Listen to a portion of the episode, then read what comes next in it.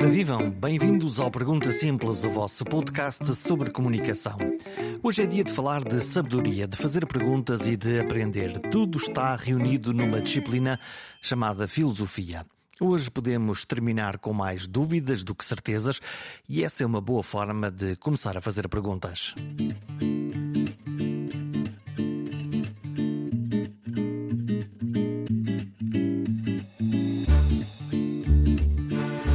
Saber a causa das coisas é um dos principais motores da curiosidade humana. As dúvidas filosóficas são uma maneira de organizar o nosso mundo. Quem somos, de onde viemos, para onde vamos. Mas convidar um filósofo para esta edição teve uma motivação inicial. Saber se estamos a usar bem as ferramentas do entendimento e decisão para construir um país melhor, um mundo melhor. E chegamos a dois temas em que o filósofo Desidério Murcho tem um pensamento e fala habitualmente. Estou a falar da lógica, pois claro, da lógica, do raciocínio lógico e das falácias. Isso mesmo, quase uma contradição nesta edição entre aquilo que é lógico e aquilo que é falacioso.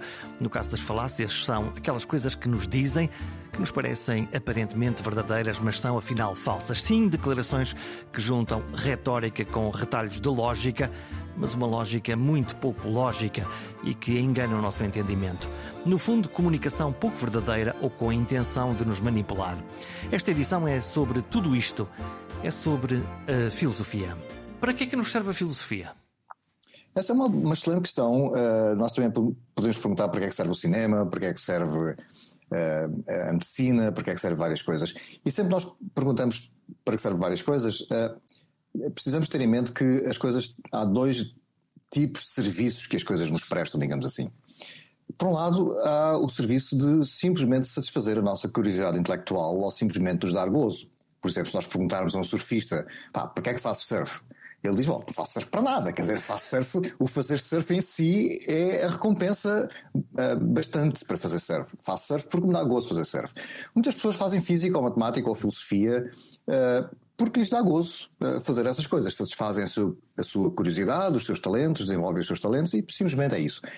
No caso da filosofia, nós também temos uma área mais aplicada da filosofia, como acontece também com a física, com a, com a matemática, em que, além de termos, digamos, a satisfação simplesmente da nossa curiosidade intelectual, temos áreas bastante aplicadas da filosofia que nos ajudam a orientar melhor a nossa vida prática. As áreas relacionadas com a filosofia política e relacionadas com a filosofia moral ou ética são áreas que têm, evidentemente, um impacto real nas nossas vidas práticas, porque nos orientam uh, para que tenhamos uma vida uh, desejavelmente melhor. No fundo, a filosofia um, ehm, serve-nos para fazer perguntas, para nos interrogarmos sobre o que é que andamos aqui a fazer, para onde é que queremos ir. Um, ehm, que perguntas é que se tem feito? O que é que o, que é que o está a, a fascinar ou a perturbar que o obrigue a, ehm, nesse seu trabalho de reflexão uhum. filosófica como filósofo profissional neste caso? Ah, nós temos várias. A filosofia é uma, uma área de estudos muitíssimo vasta e muito antiga. Uh, nós temos vários géneros de perguntas diferentes uh, na área da filosofia. Nós podemos talvez distinguir três grandes áreas para aqueles que nos estão a ouvir compreenderem um pouco. Nós temos uma área que diz respeito à natureza das próprias coisas, em que nós nos perguntamos, por exemplo, se existem universais por exemplo, quando nós falamos da Quinta Sinfonia de Beethoven, Bom, nós parece que estamos a falar de uma coisa um bocado abstrata, no sentido em que a Quinta Sinfonia de Beethoven, com certeza que não é aqueles símbolos escritos num papel, não é? Uh, e ainda menos aqueles símbolos que o próprio Beethoven escreveu num papel, porque nós temos hoje em dia várias cópias e ninguém olha, a não ser talvez num museu algures, esteja lá o próprio papel escrito pelo Beethoven, mas ninguém olha para esse papel hoje em dia. Mas com certeza que nós não diríamos que a Quinta Sinfonia é um conjunto de papéis com um conjunto de símbolos.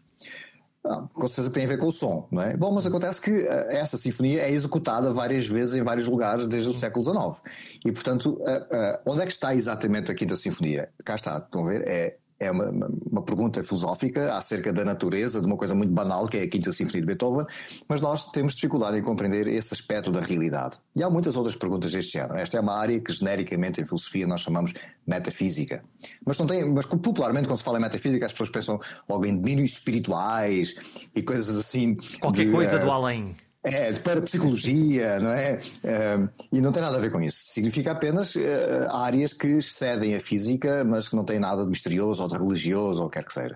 Isso é uma das áreas da filosofia, que temos várias perguntas aí. Temos uma outra área da filosofia, uma segunda área importante da filosofia, que tem um nome também uh, curioso, que é epistemologia, ou teoria do conhecimento, em que nós fazemos várias perguntas acerca deste processo humano de gerar convicções, ideias e conhecimentos. Portanto, nós queremos compreender melhor esse processo e os vários problemas que surgem com esse processo.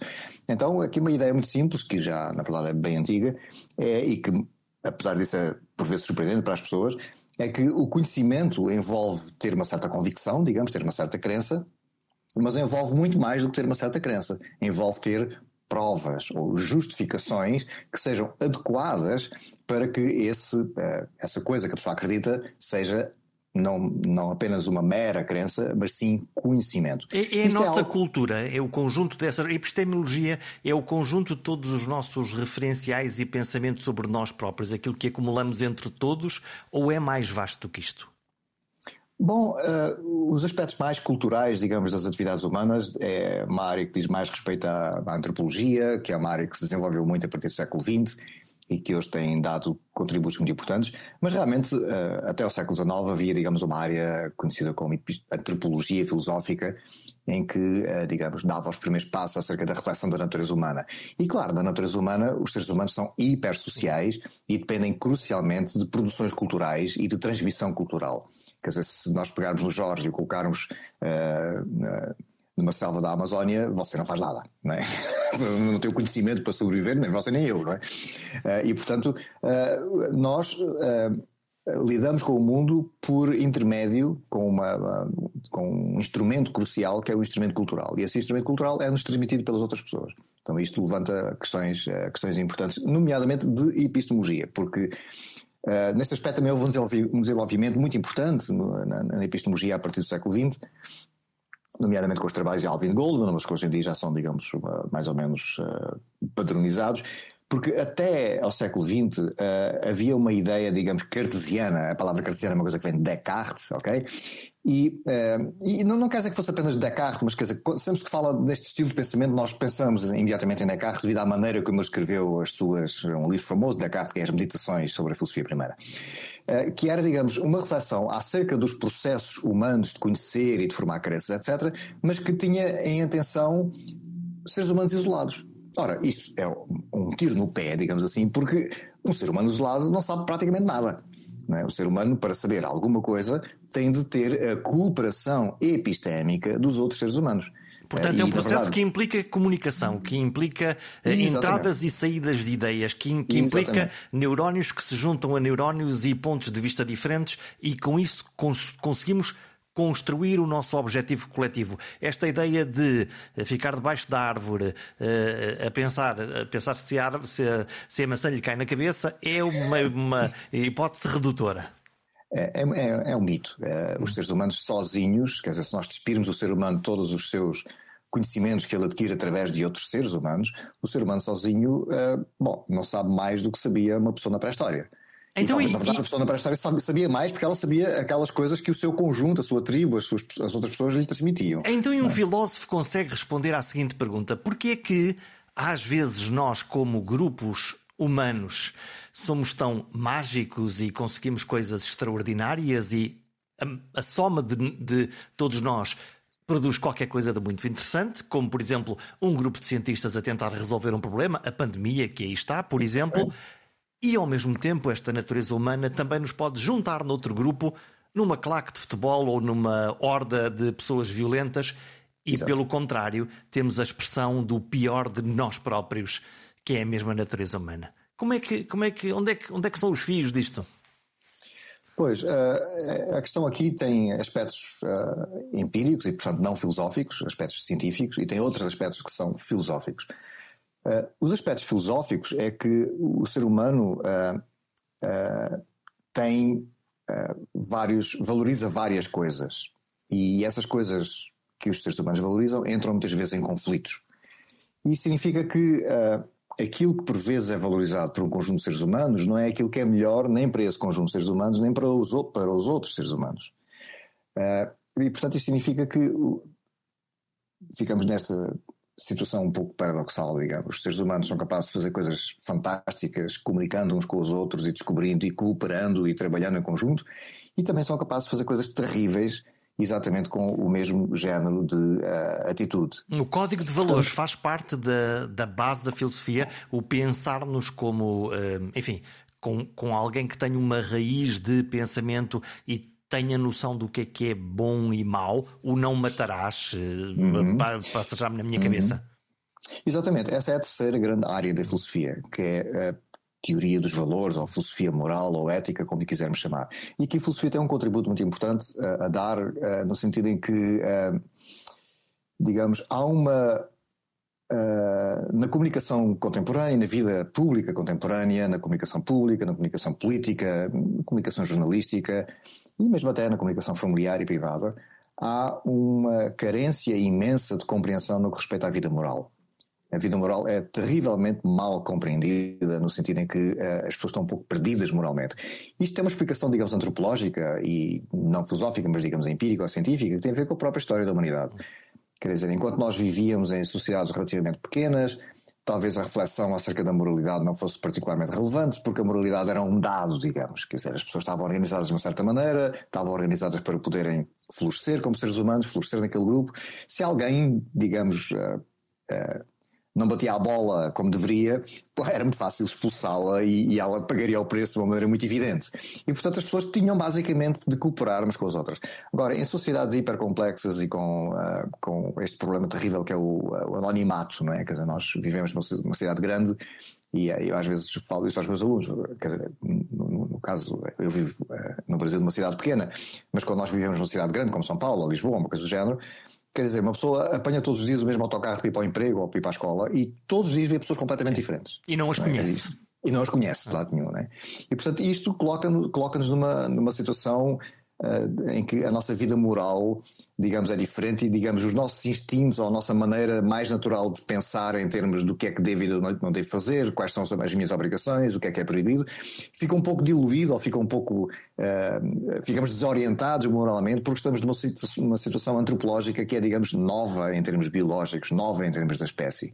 E, portanto, é aqui que eu penso que, eh, esta é uma das áreas em que eu penso que a filosofia nos pode dar uma orientação importante para as pessoas compreenderem o que é a vida moral e aquilo que a vida moral nos exige. Hum. Escreve sobre hum, a lógica, escreve sobre a falácia, quer falar sobre a falácia, ainda por cima estamos em campanha eleitoral e as falácias também se veem em campanha eleitoral. Esta coisa da lógica, uh, estou, estou a pensar muito nas fake news, nas, uhum. nas coisas que são uh, mentiras que se, aparentemente se tornam verdades para, para, muitas, para muitas pessoas. Afinal, aplicando a lógica, eh, um mais um devia ser igual a dois, mas aparentemente essa noção de lógica ou de pensamento crítico está-se-nos a escapar de alguma maneira, exatamente nesse anonimato das, eh, uhum. das redes. Um, é um movimento não lógico um, ou, ou, ou, estamos a ser enganados e, e, e, a não perceber exatamente o que é que está a acontecer? Bom, eu penso que uh, nós temos aqui uma, uh, uma maneira muito comum na comunicação atual de ver as coisas e uh, a maneira comum de ver as coisas na comunicação atual põe uh, o mundo de pernas para ar, põe as coisas exatamente ao contrário. Ao longo da história da humanidade uh, não tem sido, digamos, o pensamento cuidadoso, o pensamento lógico, o pensamento científico a constante. A constante tem sido o pensamento à maluca, uma coisa completamente sem pés nem cabeça e pagámos a humanidade pagou o preço elevadíssimo ao longo de vários milhares de anos. Portanto, evoluímos no meio do caos, é isso? Sim, quer dizer, na realidade a evolução, quando, pensamos em evolução no sentido de pensarmos, por exemplo, uh, nas condições de vida que uma pessoa dos países desenvolvidos no século XXI eh, de classe média tem. Okay? Essa pessoa tem, de facto, umas condições de vida uh, invejáveis uh, e que uh, ao longo de milhares e milhares de anos os seres humanos não tinham essas condições de vida, não tinham essa esperança de vida, não tinham esse grau de saúde, não tinham esse grau de nutrição adequada, nada disso. Portanto, nós, ou pelo menos uma parte substancial da população humana do século XXI, tem uma, está, vive numa situação invejável. mas o que nos faz ver as coisas ao contrário é pensar que inevitavelmente iríamos dar aqui, digamos assim, ou que isto, digamos, é o processo normal dos seres humanos. Não é nada normal. A, revolução científica ocorre uh, a partir do século XVII. Uh, e uh, nós tivemos imensas civilizações que duraram 2 mil anos, 3 mil anos, às vezes 5 mil anos, sem descobrir a ciência, e são civilizações que persistiram ao longo de milhares de anos com base na exploração e no sofrimento uh, e na, na miséria humana. Portanto, não é um dado inevitável termos chegado aqui, digamos Qual assim. foi o clique? O que, o que é que mudou para nós passarmos uh, desse estadio de evolução onde havia riscos, onde, uh, onde uh, a esperança de vida era curta, onde a nossa saúde não era? O que é que mudou? Foi a tecnologia ou foi uma ideia de fazer as coisas diferentes que nos permitiu acelerar esta nossa evolução? Bom, a insistência na importância do pensamento cuidadoso uh, é, pelo menos na tradição uh, cultural, cultural europeia, é tão antiga quanto a própria filosofia e começa precisamente com alguns dos primeiros filósofos. Não quer dizer que todos eles primassem, digamos, pelo cuidado com que pensavam, mas havia pelo menos a ideia de que era uma, de que era, uh, uma péssima ideia não pensar cuidadosamente nas coisas e uma pessoa limitar-se, digamos, a aceitar as ideias que por acaso vinham da tradição. Né? Portanto, isso é, é um dado. Agora, as pessoas pensavam isso, mas não teve resultados, não é? Porque passaram até, até o século XVII sem grandes resultados. Portanto, uh, uh, eu não sei exatamente o que, o que permitiu, digamos, o que alimentou, o que, o que qual é a base que, que fez com que aparecesse a revolução científica. Porque a revolução científica é uma confluência de fatores. Por um lado, nós temos o desenvolvimento de, do pensamento científico. O pensamento científico é um pensamento que é extraordinariamente difícil de compreender, compreender, para as pessoas comuns porque é completamente contra a natura, digamos assim, quer dizer, vai contra a maneira normal como o ser humano pensa. Isso quer dizer o quê? Uh, vai, vai contra como? Então não é suposto que quando nós experimentamos uma coisa e, e temos um resultado, para nós seja lógico que as coisas uhum. são assim, pelo menos nas coisas mais básicas, porque esta ideia de que o universo é infinito ou que há uma velocidade da luz uhum. provavelmente é mais difícil de compreender assim Exato. de uma forma automática. Para mim Mas é. Aspecto, uh, o que eu quero dizer é que aspectos fundacionais e muito básicos do pensamento científico escapam completamente à compreensão do ser humano normal, a não ser que ele seja devidamente formado para pensar dessa maneira. E mesmo os cientistas são formados para pensar dessa maneira, mas depois na sua vida cotidiana, na sua vida política, na sua vida como cidadãos, não pensam dessa maneira. Portanto, temos que, que aprender, temos que aprender essa maneira de pensar bem, porque naturalmente Isso. este é um processo estranho para nós. Exatamente. E eu, eu, o que eu quero dizer com isto é especificamente no respeito a uma, uma forma especial de pensar que foi amplamente desenvolvida com eh, a, revolução, com a Revolução Científica, que é o raciocínio indutivo. Ora, o raciocínio indutivo tem várias armadilhas, e uma das armadilhas mais comuns é que uh, os seres humanos fazem induções terrivelmente más com base naquilo que por acaso viram. Então, eis um exemplo muito simples. Uma pessoa é racista. Pessoa é racista e a pessoa por acaso vai à Argélia fazer turismo com a mulher, com os filhos e tal, tal. Acontece que ele conheceu uh, na Argélia, deparou-se com três pessoas da raça X que ele acha que é a raça inferior e que é terrível, e essas pessoas por acaso eram ladrões ou criminosos ou mal educados ou uma coisa qualquer. E pronto, está tudo estragado. Ele agora já conclui, ele, ele agora confirma Está a ver o seu preconceito e, e, dizem, e faz uma generalização absurda daquilo que imaginou e daquilo que viu. Exatamente, está a ver? Portanto, isto é uma, um processo muito natural de pensar Uh, mas é completamente anticientífico. É, então, a mesma coisa estás acontece... a ver? Estás a ver? Eu não te disse que eu isto disse, ia acontecer. Olha para ali. Né? Claro, Ora, não faz sentido. Uh, penso, por exemplo, Jorge, no seguinte: uh, começaram a ser aplicadas as vacinas. Uhum. Okay? Foram aplicadas as vacinas em algumas semanas, ao fim de algumas semanas, a milhões de pessoas. De repente morre uma pessoa, morreu outra pessoa, morreu outra pessoa. As pessoas ficaram em pânico. Isto não faz o mínimo sentido em termos científicos. Porquê? Porque se você der um copo de água a 5 milhões de pessoas, ao fim de 3 dias alguém morre. Está a perceber? Você deu, deu um copo de água a tanta gente que alguém morre, mas não tem nada a ver com o copo de água. Isto é confundir correlação com causa. Okay? Que, é, que é, outra, é, é outro aspecto crucial do pensamento científico, do pensamento indutivo, e que as pessoas sistematicamente, o discurso político, o discurso público, uh, o discurso publicitário, hum. sistematicamente falha aqui, falha em compreender a diferença entre uma mera correlação, que é digamos um acaso, falha ou aproveita-se disso? Ah, bom, eu acho que é um pouco das duas hum. coisas, né? Eu também não penso que haja assim uma mentalidade tão conspiratória, digamos assim, não é? Eu penso que é realmente ignorância. É, é realmente ignorância. É por simplesmente a pessoa olha, vê e, e, quer concluir uma coisa que não faz o mínimo sentido. O meu exemplo preferido é com um exemplo que muitas vezes usa-se em filosofia, que é uh, Uma pessoa que sai de casa de manhã, vê um corvo, é preto. No outro dia sai outra vez, vê um corvo, é preto. E por acaso os corvos que ele avistou são pretos. E a pessoa conclui: todos os corvos são pretos. Isto é terrivelmente mau. Não é assim que se faz. Se a pessoa quer realmente descobrir se os corvos todos são pretos, ele tem que fazer várias coisas e algumas delas são muito contraintuitivas, Jorge. Por exemplo, uma das primeiras coisas que ele tem que fazer é fazer observações sistemáticas de corvos. Ou seja, não é só uma coisa que a pessoa faz nos intervalos da vida, não. Ele vai montar um laboratório com cooperação internacional e tentar observar o maior número de corvos que for praticável. Ora, isto é um cansaço não é? Que a pessoa não está disposta a fazer tal coisa, não é? A pessoa simplesmente quer assobiar, pôr as mãos nos bolsos e ver um corvo aqui, ver outro lá e conclui. Uhum. Essa é a primeira coisa que é contra a natura, contra-intuitiva, está a ver? A segunda é que uma das principais coisas que a pessoa vai querer ver, sabe o quê?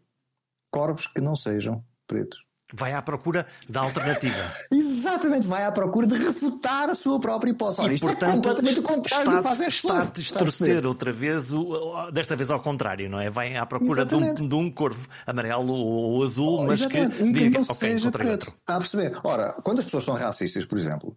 Todas as pessoas da raça X ou da suposta raça X que são simpáticas, que são éticas, etc., ela esquece delas mas só se lembra das outras. Ou seja, a pessoa anda à procura daquilo que confirma o seu preconceito e não daquilo que infirma ou refuta o seu preconceito. E é por isso que estes são dois aspectos, apenas há outros, mas estes são dois aspectos que ilustram de uma maneira que eu penso muito clara para os nossos ouvintes, porque a razão é que eu afirmo que o pensamento científico é, digamos, contra-intuitivo, é contra a natura. E o nosso discurso público, o nosso discurso publicitário, o nosso discurso político, é em grande parte feito destes géneros de falácias uh, que têm a ver com um pensamento indutivo completamente selvagem e mal feito. Quando nós estamos a falar da lógica, daquilo que é o bom pensamento, que chega a uma determinada conclusão, uh, estou levado a tentar, estou tentado a pensar que um, a governação de um país, a governação de uma cidade, até do condomínio, teoricamente era mais fácil para todos que se baseasse na prova dos factos e Exatamente. na boa verdade. Uhum. Mas eis se não quando, agora nós se calhar vimos com Bolsonaro, vimos com Trump, mas se procurarmos bem curvos que não sejam pretos, se calhar também lá chegamos. hum, há a, a, lógica é uma batata. Às vezes sim, é levada, uh, outras vezes, uh, enfim, não dá jeito, e então há aqui elementos emocionais, há aqui uhum. elementos de propaganda, há aqui elementos discursivos que uh, não acertam exatamente por esse diapasão de fazer aquilo que supostamente está aprovado. E sabe, Jorge, eu penso que há aqui um elemento que muito dificulta a nossa vida moral, e com vida moral, estou a falar de vida moral no sentido mais amplo do termo, que inclui, portanto, a nossa vida, as nossas escolhas políticas, a nossa vida política, a maneira como fazemos as nossas instituições, etc. Eu penso que um dos fatores que mais dificulta que façamos essas coisas bem feitas é a crença. Eu não quero ser demasiado violento, mas quer dizer, é uma crença estúpida que as pessoas têm de que sabem o que é melhor para elas sem grande esforço. Deixe-me dar-lhe um exemplo. Por arte divina. Exatamente. Deixe-me dar-lhe um exemplo. Uh, hoje em dia, felizmente, pelo menos as pessoas informadas já descobriram que não sabem, só por si próprias, qual é a melhor nutrição para elas mesmas. Uhum. A pessoa tem que se informar acerca das últimas da investigação científica, acerca da, da, nutrição humana, o que é, é mais saudável, se é mais carboidrato, se é mais proteína, se é mais isso, se é mais aquilo, que alimentos é que a pessoa deve fazer, como é que a pessoa deve organizar o seu pequeno almoço, o seu almoço, o seu jantar. Muito bem, hoje em dia, pelo menos as pessoas informadas já descobriram que ter uma alimentação adequada não é uma coisa que a pessoa consegue descobrir sozinha, sentar numa cadeira olhar para o umbigo. Mas no que respeita à vida pública, à vida moral, à vida económica, à vida, às, ao desenho das nossas instituições, a tentação que as pessoas têm é pensar que toda a gente já sabe o que é que é melhor para elas, e agora é só uma questão de eu e o Jorge pertencemos a, a, a cores políticas diferentes, agora é só uma questão de ver quem é que consegue ganhar uhum. o, o, desafio de futebol, digamos assim, para impor ao outro aquilo que é a sua visão do que é melhor. Ora, a grande estupidez aqui é que a pessoa que é comunista, ou a pessoa que é socialista, ou a pessoa que é do PSD, ou a pessoa que é do CDS, eles não sabem o que é melhor para elas próprias. Elas não sabem. E se as pessoas tivessem esta humildade e se sentassem e pensassem assim, ok, vamos lá então tentar descobrir o que é melhor para os mais desfavorecidos, o que é melhor para a classe média, o que é melhor para a classe elevada, o que é melhor para as pessoas.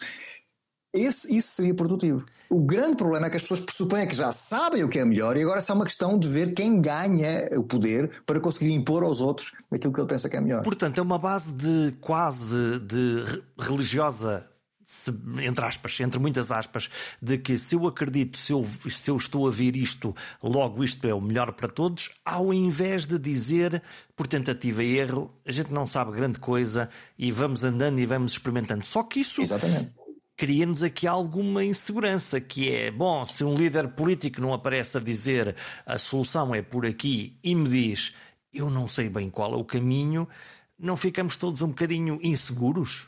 Exatamente. É, eu penso que este é exatamente o fator, Jorge viu muito bem, o fator que eu queria trazer aqui para a nossa discussão, que é, eh, eu chamo isso a fragilidade epistémica que faz parte da condição humana. Ou seja, nós somos todos terrivelmente mal informados e terrivelmente estúpidos e com muito esforço conseguimos colmatar as nossas lacunas epistémicas, mas com muito esforço. Mas isso coloca-nos, está a ver, numa situação de grande humildade. E, portanto, parece mal, é o que eu já estava a dizer, uhum. que era, parece mal uma pessoa chegar aqui. Daí, por exemplo, acontece a mesma coisa com a, ah, a comunicação científica, não é? A comunicação científica é sempre um pouco, digamos, uh, desencorajante para as pessoas comuns, que a pessoa comum está à espera de chegar aqui o nutricionista, ou de chegar aqui uh, uh, a pessoa especialista em doenças infecciosas, ou a pessoa especialista e que resolve o problema. no cancro, e que 2 mais 2 igual a 4. A pessoa chega aqui e diz que. E, e, acontece que a maior parte da ciência, quando nós, desde que nós saímos daquela ciência muito do beabá, que é o que se ensina no, no, no secundário, não é? aquela coisa muito básica, o cientista, coitado, ele. Ele não quer dar, não quer fazer figura de parvo não quer dizer às pessoas: olha, isto é um bocado complicado, a gente não sabe bem como é que é, isto é um pouco tentativa e erro, a gente vai fazendo as coisas pouco e pouco e vamos descobrindo. Parece mal, e aí, se o cientista tem até coragem de dizer isso, lá vem os negacionistas dizer: cá, cá, estás a ver, oh, estás a ver, ó Carlos, olha o que eu estava a dizer, estás a ver? O gajo não sabe nada, pá, o gajo não sabe nada, o gajo sabe lá se a vacina é segura ou não, o gajo não sabe. Pois, mas o negacionista também não sabe.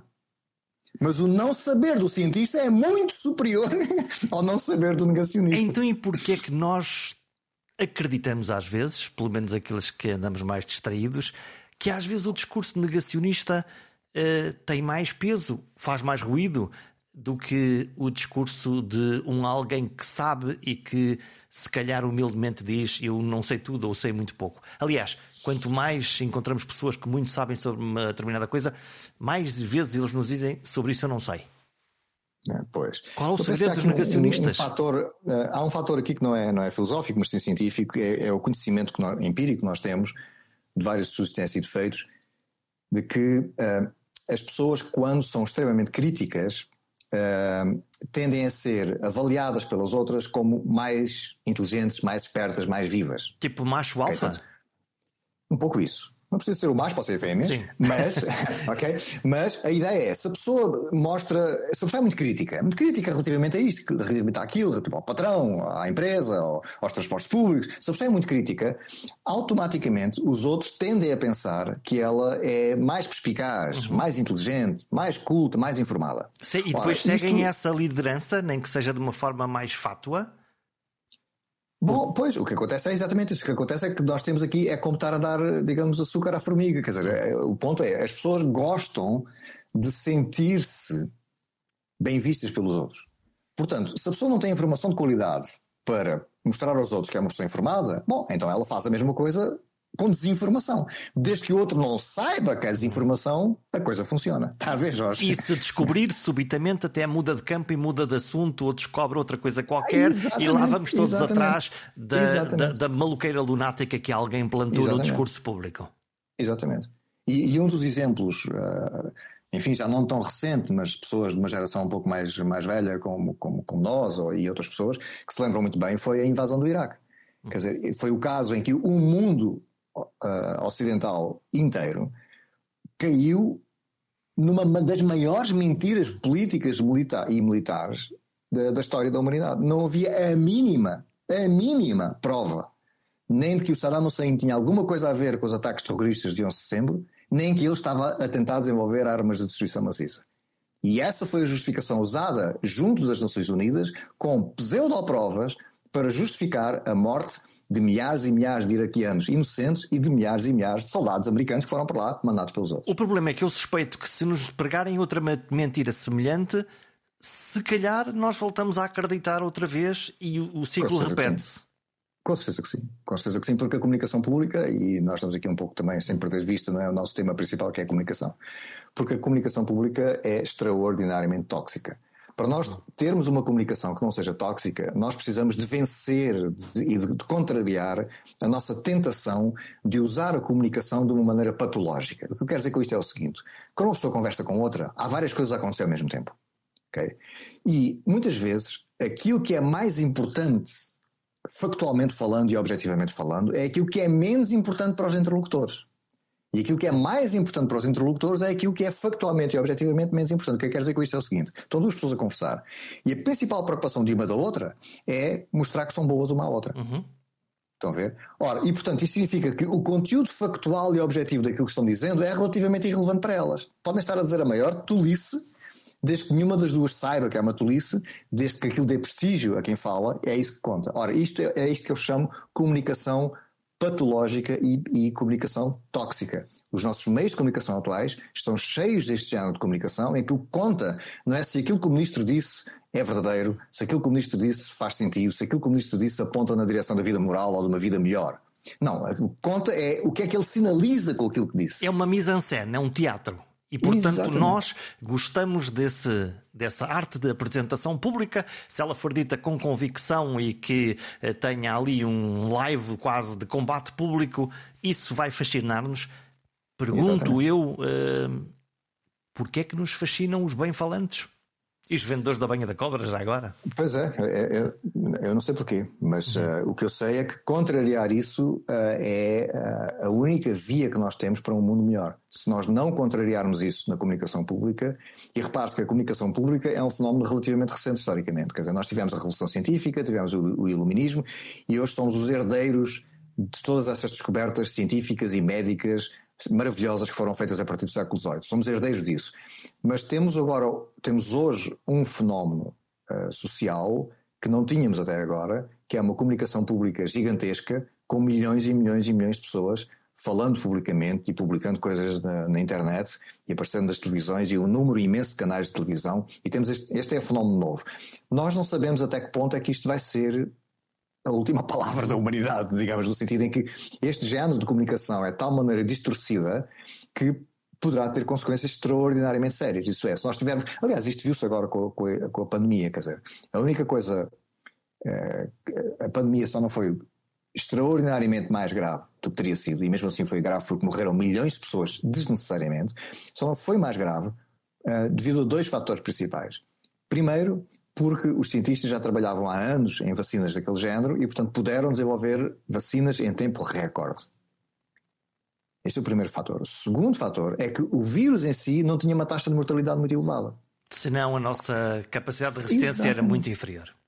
Se o vírus tivesse uma, uma taxa de mortalidade cinco vezes superior, teriam morrido milhões e milhões de pessoas, enquanto os idiotas continuavam a dizer tolices nas televisões e nos jornais e os políticos a coçar a cabeça e, e parecem galinhas atarantadas. Portanto, é por isso que é de prever que se houver um desafio global sério, não vai haver uma resposta apropriada. Como o clima, como a questão do ambiente que aí está, aí está. e que estamos todos a fingir.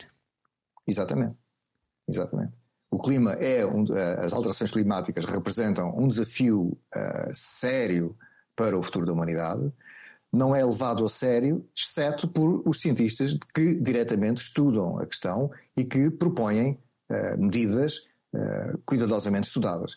Politicamente, economicamente, na comunicação pública, o que nós temos é, por um lado, as pessoas uma vez mais é como eu já estava a dizer, quer dizer, formou-se de novo duas cliques, não é? Portanto, há a clique dos que sim, que, que vamos fazer qualquer coisa, e há a clique dos que não, não interessa fazer nada, e portanto tornou-se outra vez uma espécie de um jogo de futebol. E isto não há nada aqui em termos de jogo de futebol, são questões factuais, são questões objetivas, e se não se fizer nada, as pessoas que estão nascendo agora vão ter uma vida extraordinariamente difícil quando chegarem à nossa idade. Estamos a fechar este episódio. Eh, como última pergunta, eh, eh, devolvo-lhe a pergunta que é qual é a pergunta que um, gostava mesmo de resolver na, na filosofia? Tem alguma? A, a, maior pergunta do mundo? Ah, ah, eu penso que não há a pergunta mais importante do mundo.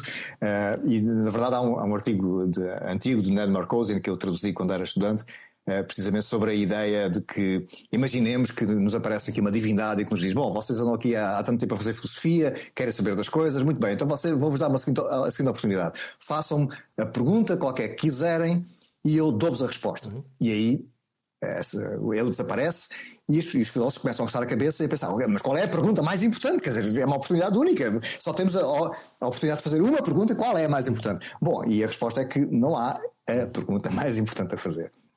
Há várias. Tal como começamos, fechamos com as perguntas, com as mil perguntas por responder, sabendo que não existe uma resposta certa. Se calhar nem existe a pergunta certa. Até para a semana.